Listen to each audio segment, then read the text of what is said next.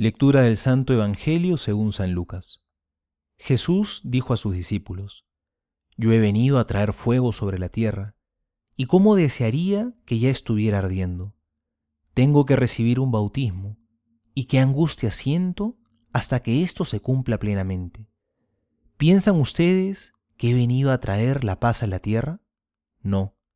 Les digo que he venido a traer la división. De ahora en adelante, Cinco miembros de una familia estarán divididos, tres contra dos y dos contra tres. El padre contra el hijo y el hijo contra el padre. La madre contra la hija y la hija contra la madre. La suegra contra la nuera y la nuera contra la suegra. Palabra del Señor.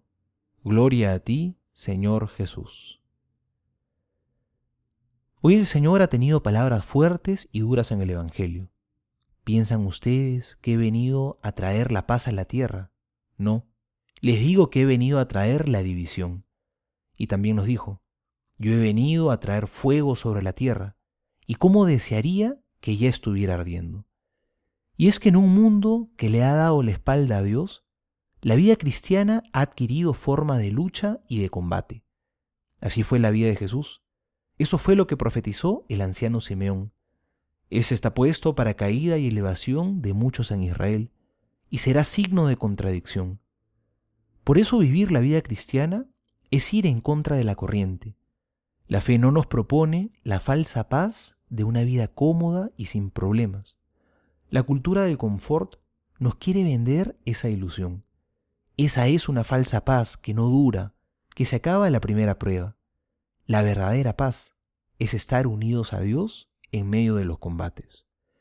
Cristo nos invita a una lucha, pero no es el combate de la violencia, ni de las armas, ni de la venganza, ni de la revancha.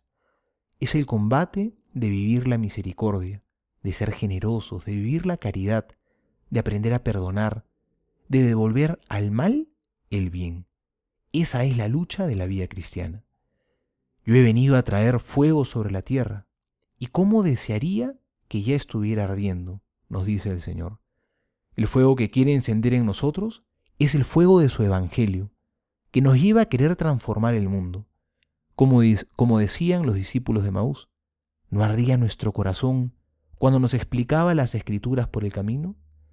Que arda el amor dentro de nosotros, para que seamos signo de contradicción, para que podamos hacer presente a Cristo en medio del mundo. Soy el Padre Juan José Paniagua y les doy a todos mi bendición.